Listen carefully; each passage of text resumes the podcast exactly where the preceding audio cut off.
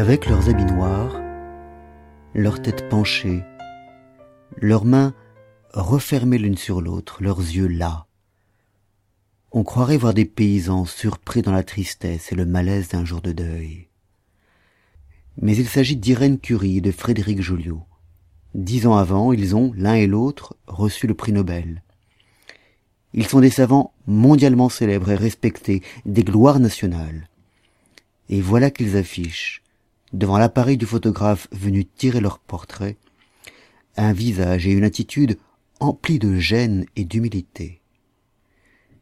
Des centaines de photos exposées au fil des murs de l'exposition que le CNAC Georges Pompidou consacre actuellement à Henri Cartier-Bresson, c'est la seule qui m'est touchée.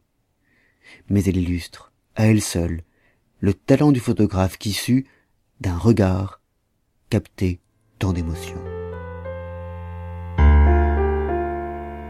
Thank you.